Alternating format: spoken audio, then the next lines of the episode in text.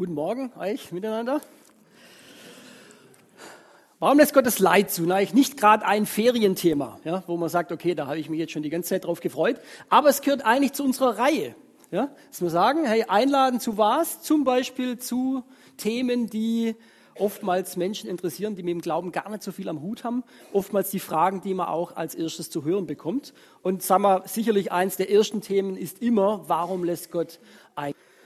Und ähnlich wie sie Silke jetzt schon kurz mal ihr letztes halbes Jahr erzählt hat, ich könnte eine ähnliche Geschichte erzählen. Ja? Das letzte halbe Jahr war, sage ich jetzt mal, das zweitschwerste meines Lebens, würde ich mal sagen. Ja? Auch wenn man das jetzt vielleicht gar nicht so merkt oder wie auch immer. Aber es war echt nicht einfach. Ich könnte mich gerade einreihen. Mit allem, was war, was ich äh, erlebt habe, was ich auch alles mitbekommen habe. Nicht einfach. Warum lässt Gott das Leid zu? Wozu? Und die Silke hat es auch schon richtig gesagt, sie hat ja auch schon die Predigt gehört. Ja. Es gibt tatsächlich, manchmal gibt es Antworten, manchmal gibt es aber auch keine, das sage ich gleich am Anfang.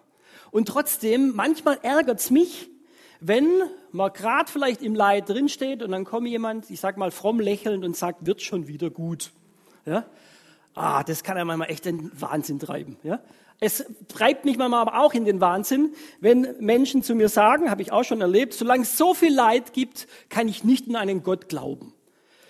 Das darf man fragen. Man dürfen auch gern darüber reden. Aber was mich manchmal wirklich ärgert, ist, wenn man das als Ausrede benutzt. Ja, man nimmt es und sagt, ja, solange das Thema nicht geklärt ist, befasse ich mich nicht mit Gott. Ja, das ist dann eher eine Ausrede. Das ärgert mich dann auch. Und man sagt, hey, dann lass uns darüber auch ein bisschen reden, was wir jetzt heute auch mal machen. Ich werde heute versuchen, ein paar Lichtblicke reinzubringen in dieses nicht ganz einfache Feld von Leid. Und ähm, ich weiß, wenn man das Thema macht, ich habe schon öfters über das Thema gepredigt, ich habe äh, mal auf meine Kalender geguckt, genau fast vor einem Jahr habe ich im Exchange über das Thema gepredigt, ein paar Sachen sind auch wieder mit drin, ähm, aber ich habe es versucht, ein bisschen anders aufzuziehen.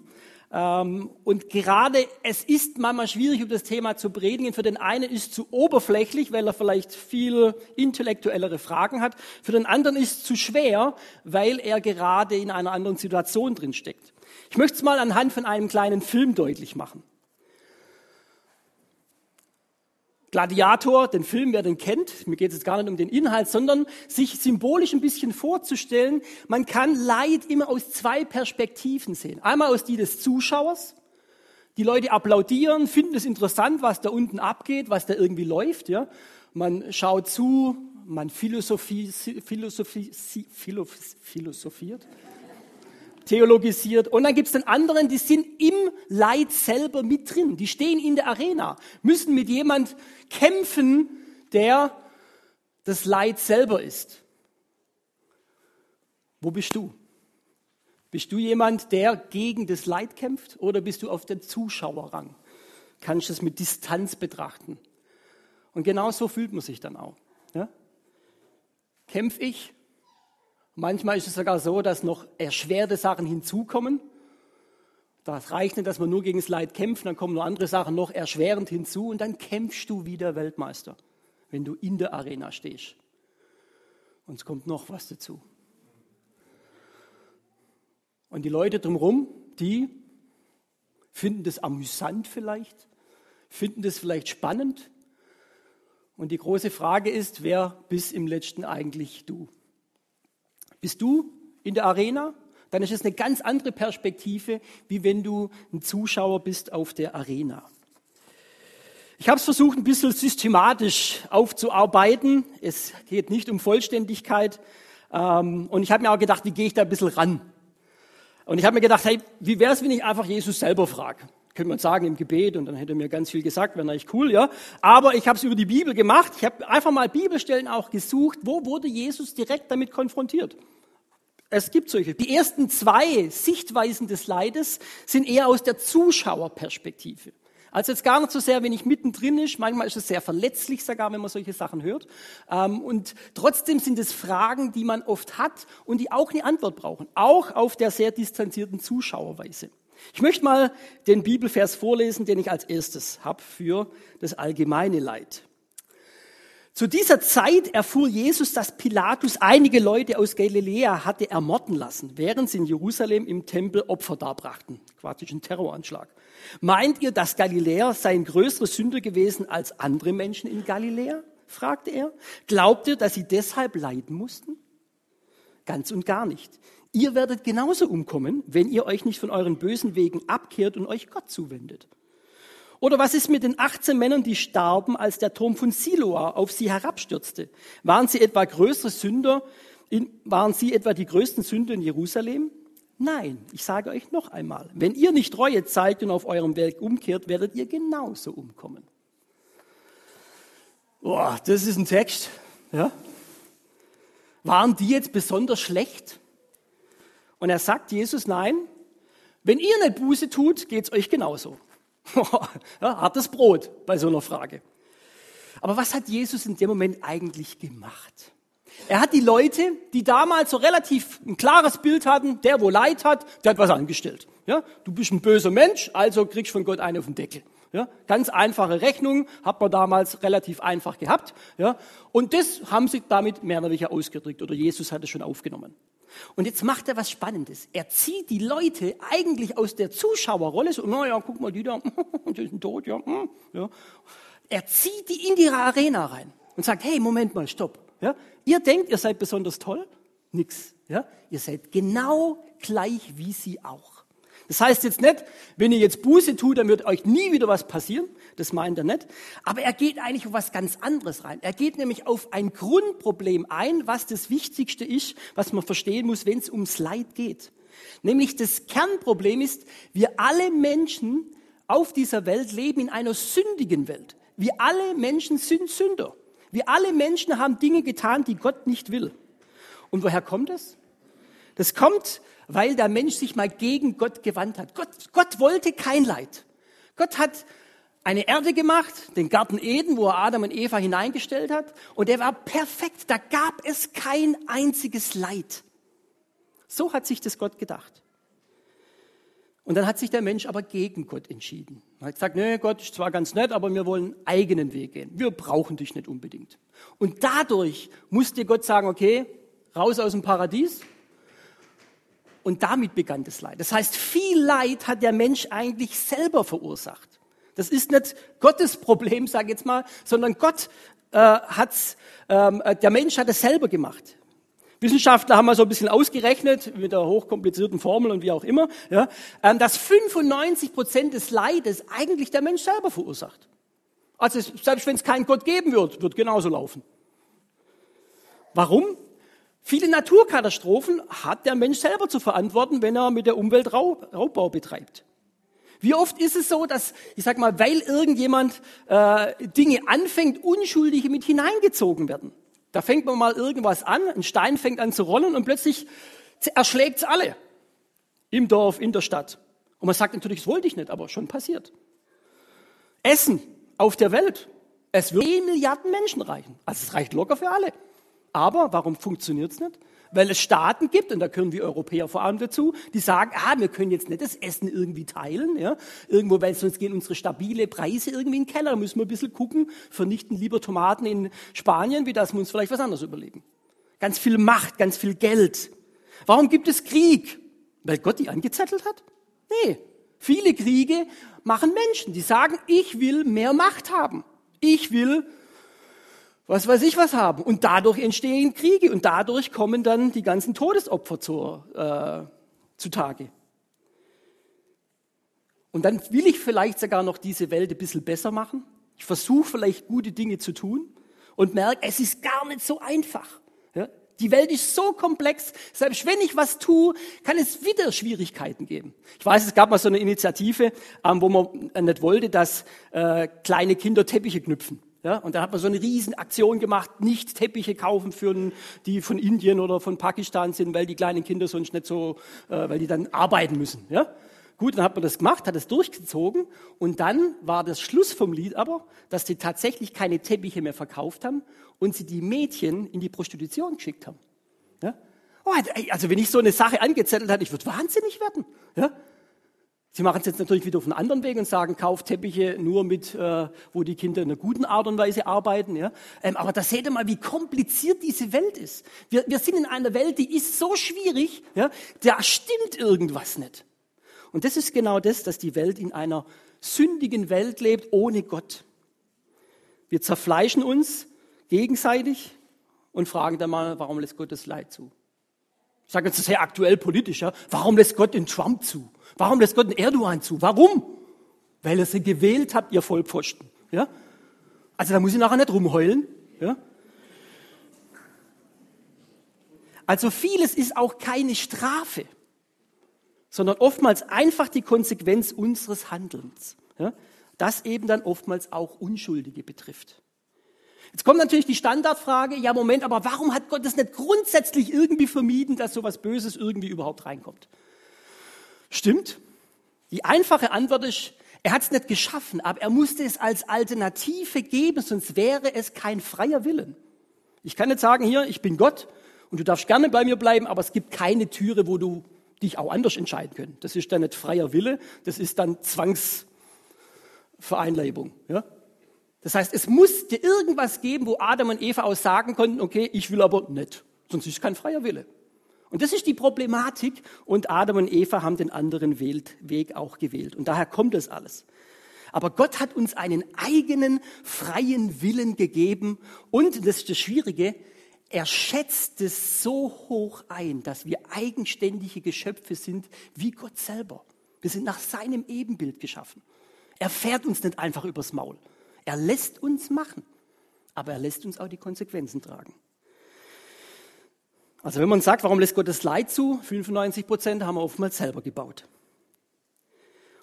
Und Gott will es anders. Deswegen gibt es auch mal einen Himmel später, aber da komme ich später nochmal dazu.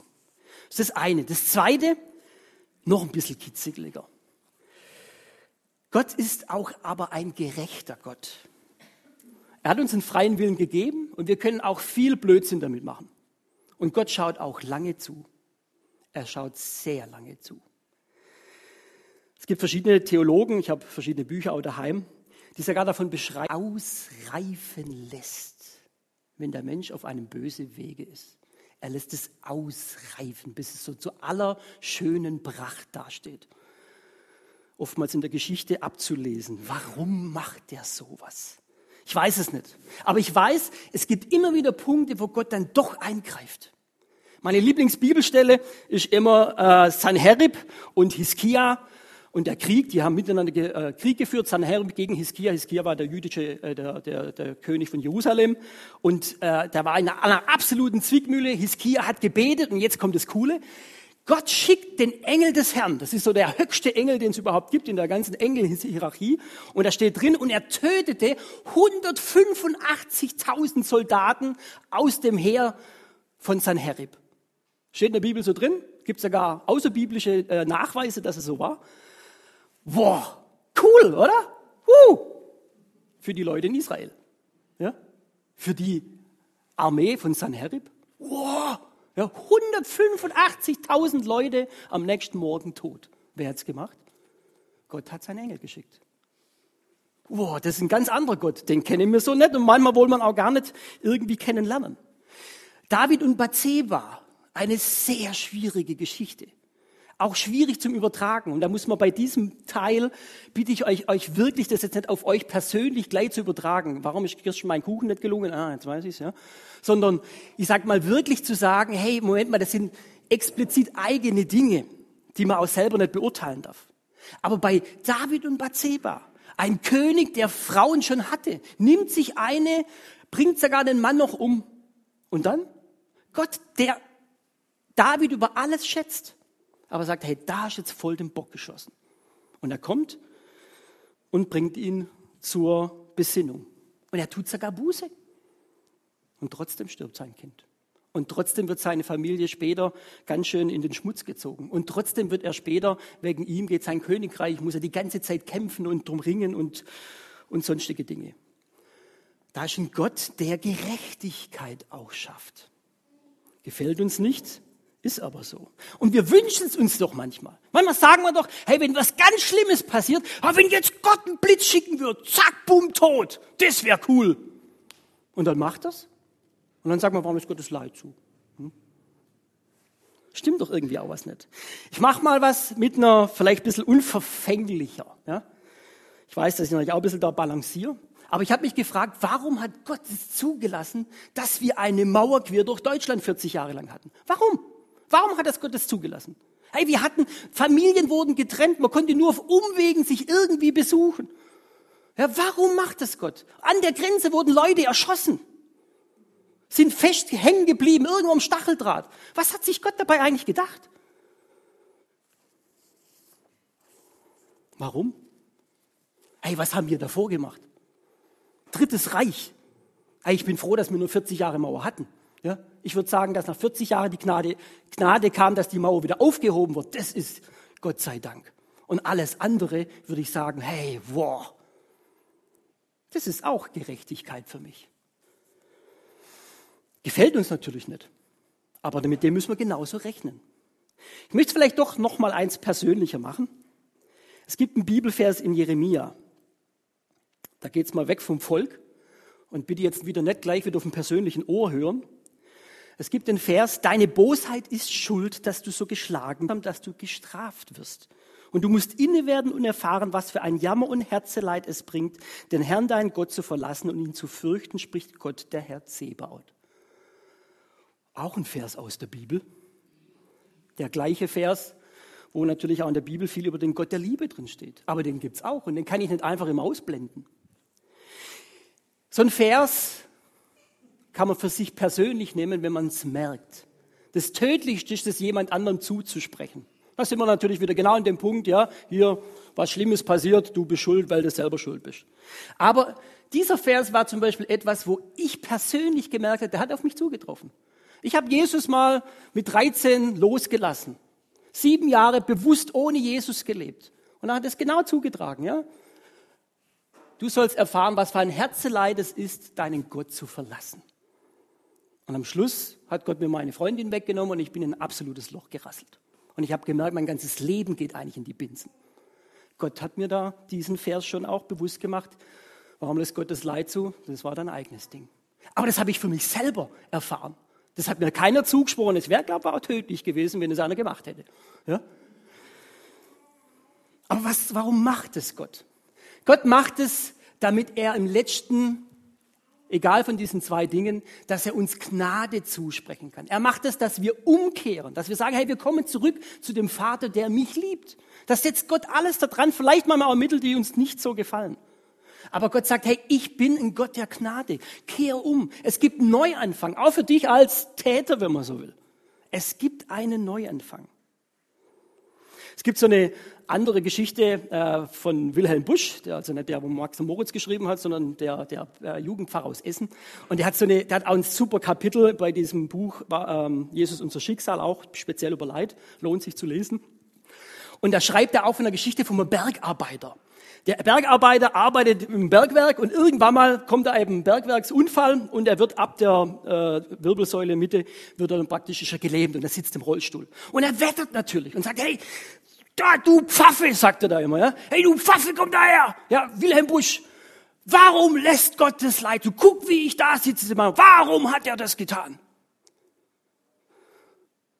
Und der Wilhelm Busch ist immer weinend oftmals rausgegangen und gesagt, ich weiß es nicht, ich, ich weiß es nicht. Ja. Und er war wirklich erschlagen und er war auch traurig, dass er dem Kerl nicht helfen konnte. Aber verschiedene Wege hat der Kerl dann zum Glauben gefunden. War nicht einfach, hat er immer wieder beschrieben.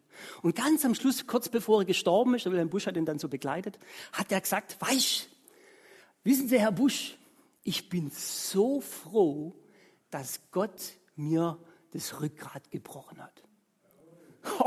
Und dann hat der, ja, der Wilhelm Busch hat nicht geklatscht, der hat gesagt, was, bist du verrückt? Ja, bist du verrückt? Du kannst doch sowas nicht sagen. Und dann hat derjenige selber von sich gesagt, wenn Gott mir nicht das Rückgrat gebrochen hätte, wäre ich nicht zum Glauben gekommen. Und jetzt kommt ein harter Satz, aber er konnte ihn sagen. Er hat gesagt, lieber im Rollstuhl in der Hölle wie mit beiden Füßen, äh, lieber mit dem Rollstuhl im Himmel, Entschuldigung, lieber im Rollstuhl im Himmel wie mit beiden Füßen in der Hölle. Das konnte er sagen. Wir haben nicht das Recht, es jemand da zuzusprechen oder sowas, ja, wo auf bloß die Finger weglassen, ja. Aber ich für mich selber kann solche Wahrheiten schon auch annehmen. Gott will, dass wir zu ihm zurückkommen aus Gnade. Ich habe die Predigt ein bisschen so aufgeteilt, manchmal braucht man ein bisschen Luft, um sowas zu verarbeiten. Und deswegen hören wir jetzt mal ein Lied und dann mache ich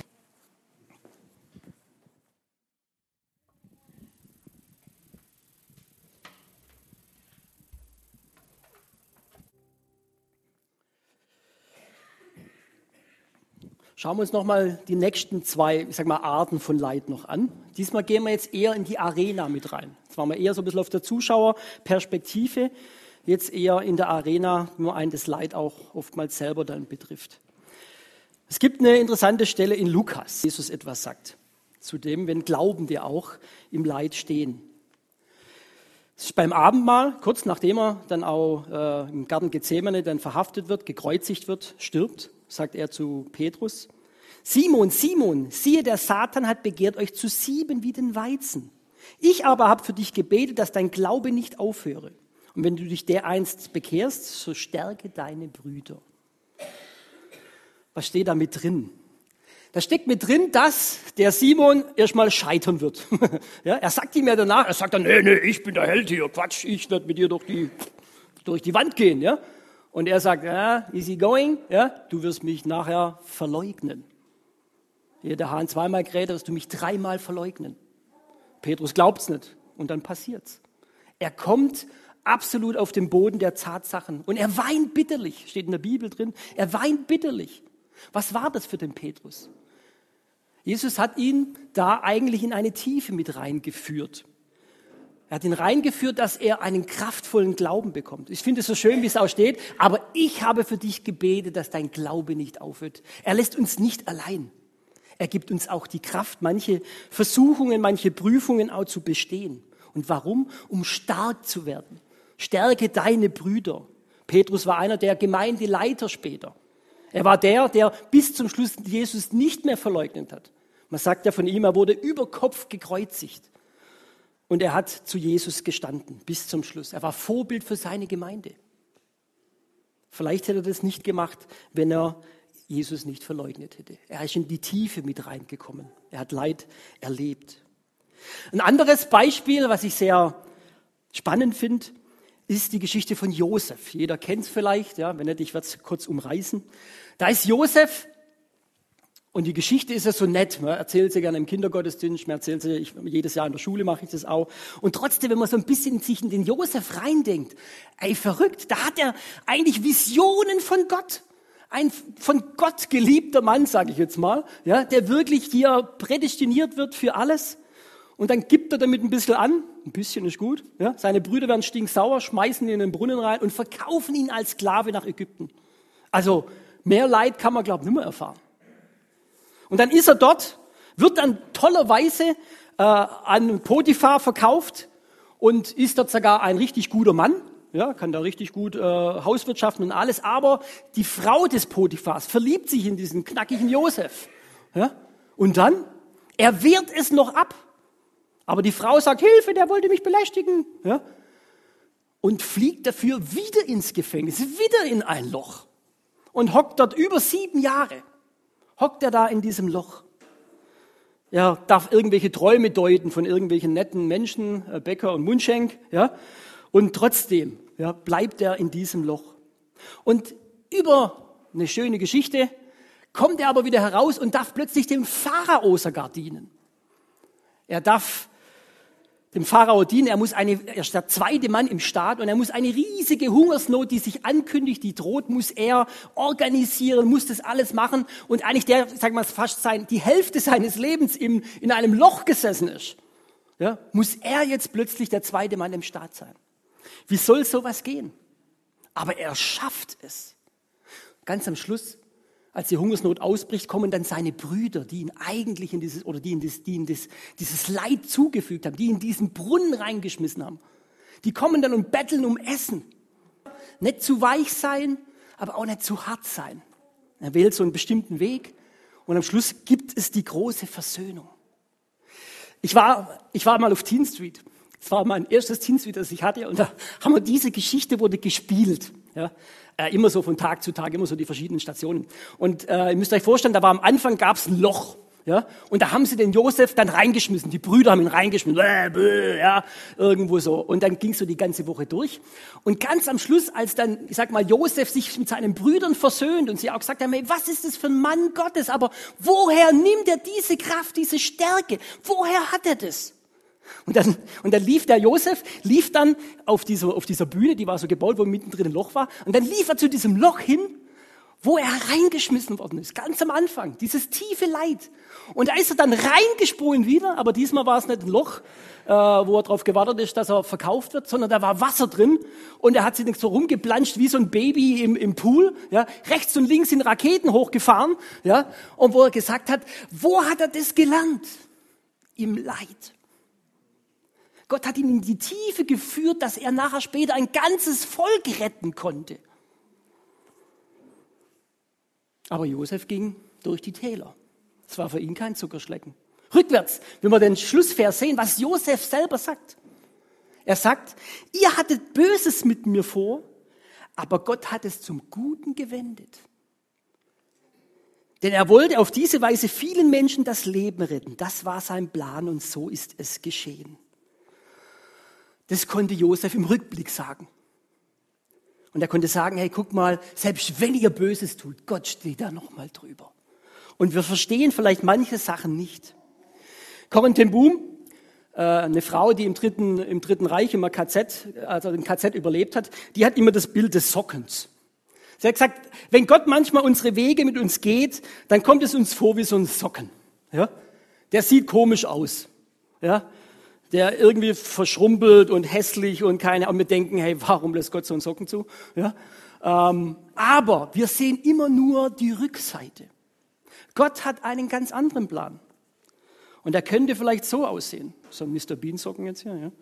Ein wunderschönes Bild. Und wir sehen aber oftmals nur das.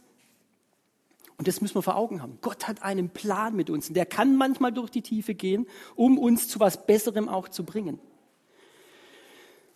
Ich habe aber schon gedacht, wenn ich, ich äh, meine Kinder waren ja auch manchmal äh, im Krankenhaus, müssten irgendwie operiert werden mit irgendwelchen Sachen, ist jetzt mal wurscht was. Aber ich finde es immer so schwierig, wenn du als Papa da so stehst, bringst dein Kind so auf den OP-Tisch, ja, dann kommen diese, ich jetzt ihr Kind mit, ja. Ey, was denkt so ein Kind? Hey Papa, Hilfe, ja, was machst du mit mir? Ja. Aber ich weiß natürlich, dass die OP wichtig war für meine Kinder. Das war notwendig. Und später hat es das Kind dann auch verstanden, warum das jetzt auf den OP-Tusch musste. So ist es oftmals auch mit Gott. Er macht manchmal Dinge, die wir im Moment nicht verstehen, aber vielleicht auf die Länge mir dahinter kommen. Ein weiteres noch zu diesem Aspekt. Ich möchte eine andere Geschichte lesen. Johannes 9. Unterwegs sah Jesus einen Mann, der von Geburt an blind war. Rabbi, fragten die Jünger, wer ist schuld daran, dass der Mann blind ist? Hat er selbst Schuld auf sich geladen oder seine Eltern? Und jetzt eine ganz andere Antwort. Weder noch, antwortet Jesus. Vielmehr soll an ihm die Macht Gottes sichtbar werden. Und danach hat er ihn dann geheilt. Er war blind geboren und zeitlebens, bis Jesus kam, war er blind. Das war nicht so witzig für ihn. Und trotzdem hat Gott es so gemacht, dass er durch diese Heilung hat, haben die Menschen gesagt, boah, was ist das für ein Gott? Der kann sogar blind geborene sehend machen, zur Verherrlichung von Gott. Und es war ihm am Schluss dann auch egal. Er hat nur gesagt, boah, dieser Jesus hat mich sehend gemacht, dem bin ich dankbar, an den will ich glauben. Zur Verherrlichung. Wie oft gibt's das auch? Ich denke an meinen Onkel Otto. Onkel Otto, ja, der habe ich euch mal erzählt vor zwei Jahren, irgendwie bei der Konfirmation, der schwer krebskrank war. Und dann wurde er plötzlich geheilt. Da gab es eigene Videoclips ja, davon. Da gibt's äh, Aufzeichnungen von Ärzten, die sagen, der Mann, mein eigener Onkel, ist geheilt geworden. Er hat es in der Nachbarschaft erzählen können. Man hat ein, ein Fest gemacht, jawohl. Ja, und man hat wirklich Gott verherrlicht. Hey, Otto ist gesund geworden. Er ist heil. Wunder passieren. Und so kann Leid eben zur Verherrlichung manchmal auch dienen. Manchmal zur Prüfung, manchmal zur Stärkung. Das machen wir trotzdem nicht einfach, aber es ist auch eine Erklärung. Aber jetzt noch das Letzte, immer die letzte Art von Opfer, von, von, von Leid, wo ich sage jetzt mal mit Opfer vielleicht beschreiben will. Es gibt manchmal auch Leid, wo es keine Antwort gibt. Und wo ich ehrlich gesagt auch keine Antwort geben will. Wenn kleine Kinder an Leukämie sterben, wo soll da auch dann der Sinn stecken? Vielleicht findet man irgendwo einen, ich weiß es nicht, aber ich von außen auf keinen Fall. Warum müssen Kinder manchmal so gequält werden, missbraucht oder dann getötet werden? Ich habe diese Woche XY ungelöst angeguckt und da kam ein so ein Fall, wo vier kleine Kinder beim Zeltlager missbraucht werden von irgendeinem Täter von außen. Ja, vier kleine Kinder innerhalb von einer halben Stunde. Da fragst du, da hätte ich gerne einen Blitz gehabt. Warum? Und ich weiß, weil ich ja oftmals in solche Fälle auch manchmal mit drin bin, auch manchmal bei Beerdigungen, manchmal sehnt man sich nach Sinn, wo man sagt, wenn schon, dann was für einen Sinn hat, wozu hat es Gott gemacht? Ach, warum kommt er immer wozu? Wozu? Und manchmal gibt es Antworten. Manche sehnen sich danach, greifen nach irgendeinem kleinen Strohhalm. Wenn das nur als Vorbild für und bla bla bla. Andere verzweifeln daran, wenn sie einen Sinn suchen müssen. Ich kenne einen Pastor, der hat zwei behinderte Kinder. Der sagt, ich mag diese Frage nicht mehr stellen. Ich gehe daran kaputt. Warum muss ich so durch so tiefes Leid, manchmal steht es dann immer im Verhältnis, damit ich jemand anderes verstehe, schön. Hätte es mir auch sparen können, verstehe ich sie halt nicht. Und manchmal muss man es einfach auch stehen lassen und es aushalten. Und man hat keine Frage keine Antwort auf diese Frage. Und natürlich kenne ich die Bibelverse, Gott macht keine Fehler. Welche Gott lieben, sind alle Dinge zum Besten. Die sind auch gut und auch richtig. Aber seid vorsichtig, wenn er solche Verse jemand zuspricht, der mitten im Leid steckt. Vielleicht ermutigt es ihn. Ich tippe eher, es zieht ihn runter. Weil manchmal kann man das nicht fassen in dem Moment auch.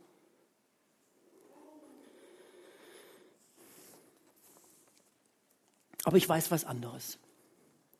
Ich weiß, dass Gott in diesem Chaos, auch wenn man manchmal nicht weiß, warum, wozu, weshalb und wie auch immer, ich weiß eins, da ist einer, der ist bei mir.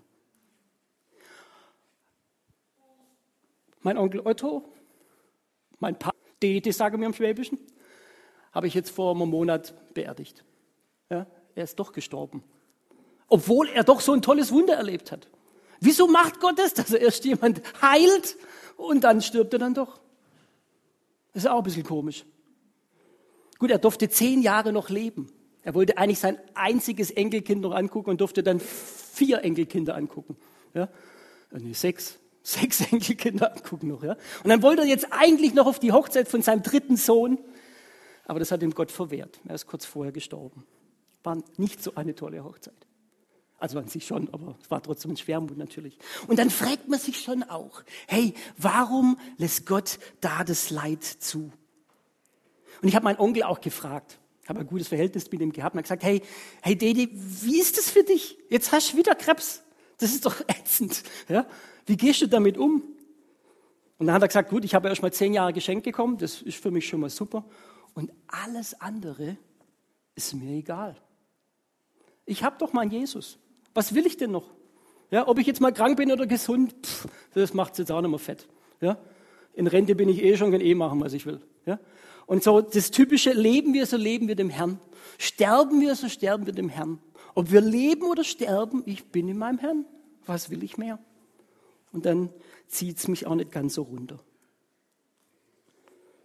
Hören wir ein Lied.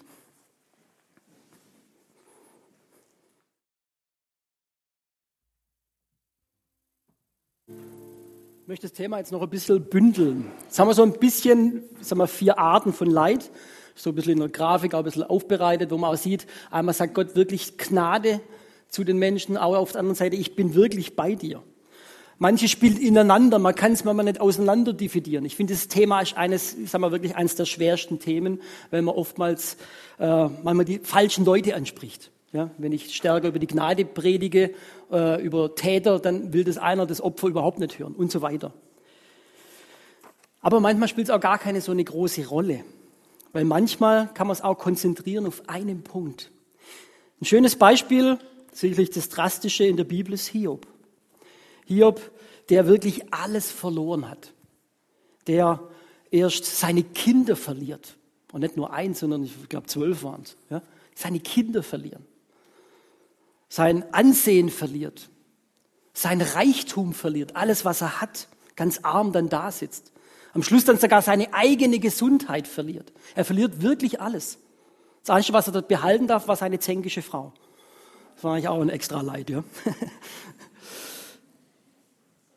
Und seine Freunde, die kamen dann.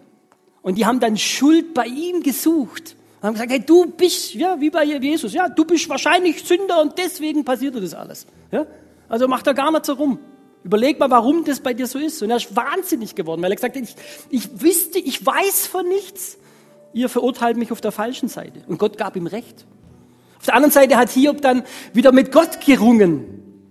Fast Gott schon auf die Anklagebank gestellt. War auch nicht so schlau. Aber er hat mit ihm gerungen. Er hat mit Gott gekämpft. Er hat ihn angeschrien. Er hat sich anhören lassen müssen, manche Dinge. Und mitten in dem Buch, es war nicht der Schluss, aber mitten in dem Buch, als er so mit seinen Freunden schon halb fertig war und mit Gott gerade richtig am Ringen, da sagt er diesen berühmten Satz. Mittendrin, ich habe es extra nochmal nachgelesen, das ist fast aus dem Zusammenhang irgendwie total gerissen. Ja? Aber er sagt einfach fast ein bisschen verzweifelnd, aber ich weiß, dass mein Erlöser lebt. Ich weiß es. Und das Schöne für uns ist, das Hiob ist eines der ersten Bücher, jetzt rein zeitmäßig, also einer, kurz nach der Schöpfung muss das irgendwo gewesen sein, ähm, relativ frühes Buch, zeitlich gesehen. Und er sagt, ich weiß, dass mein Erlöser lebt. Und heute wissen wir, wer der Erlöser wirklich ist. Es ist Jesus. Natürlich. Jesus. Und ich finde es schön, wenn man dann auch so einen Überblick auch hat und man sagt, hey, da ist ein, da ist ein, da ist ein Gott. Machen wir eins weiter. Da gibt es den Garten Eden, wo es kein Leid gab. Der Mensch hat sich gegen Gott entschieden und sag mal, viel Leid auch selber mit reinbracht. Gott hat manche Dinge auch machen müssen. Aber er verspricht, es wird mal auch im Himmel kein Leid mehr geben. Und dorthin zu kommen bedeutet, ich muss das, den muss ich annehmen. Und warum gerade er? Warum ist er der Erlöser? Weil er dieses allgemeine Leid wird er wegbringen. Er ist für die Täter da, und gibt Gnade. Er gibt für die, wo wir im Glauben auch Leid erleben, ist er bei uns, weil er der gute Hirte ist. Und er ist auch für die Opfer da, wo wir manchmal wissen überhaupt nicht, um was es eigentlich geht. Aber er ist da und er kann es so gut verstehen, weil er selber unschuldig getötet worden. Jesus ist da, egal aus welchem Leid, aus welchem Grund. Und er möchte eigentlich eine tiefe, enge Beziehung mit dir. Das ist das einzigste Ziel, was er möchte. Und deswegen ist die Frage, die natürlich bei solchen Sachen immer im Raum steht, hey, vertraust du mir? Ich, dir, dein liebender Gott? Vertraust du mir? Bist du bei mir? Und er tut wirklich alles für dich. Und so ist oftmals Leid. Leo Bicker von ICF, der hat es mal, auch schon, auch schon ewig her, wo das mal gepredigt hat, aber das mal schön auf den Punkt gebracht. Er hat gesagt, Leid zieht uns Mama zu Gott hin. Aber es zieht uns Mama auch von Gott weg. Aber wir können es entscheiden, freier Wille. Auch zu sagen, hey, ich will diesem Gott, auch wenn ich es manchmal nicht verstehe, ich will diesem Gott vertrauen, dass er einen guten Weg weiter mit mir geht. Dass er mich weiterführt bis in den Himmel.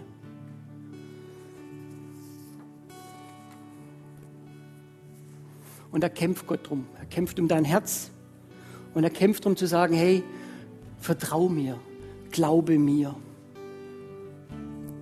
Herr Jesus, ich möchte dich echt bitten, Herr, dass du uns hilfst. Schau, wenn wir gerade immer Leid stehen, Herr, dass du uns hilfst, da Herr, die richtigen Blickpunkt auch zu sehen. Und ich möchte dich aber vor allem bitten, dass wir dich sehen als den Gott, der uns trägt, der uns hilft, der uns Gnade gibt. Dass wir das spüren, dass wir das merken dass du es nicht böse mit uns machst, sondern dass du es gut mit uns machst und uns wirklich zu dir führen willst, dass wir eine tiefe Beziehung mit dir haben können. Ob wir mit Leid leben oder auch ohne Leid, aber dass wir wissen, wir können mit dir leben und wir können mit dir sterben. Herr, gib uns diese Kraft, gib uns diesen Willen auch zu sagen, zu dir Ja zu sagen, sagen, Herr, ich will dir vertrauen in meinem Leid. Amen.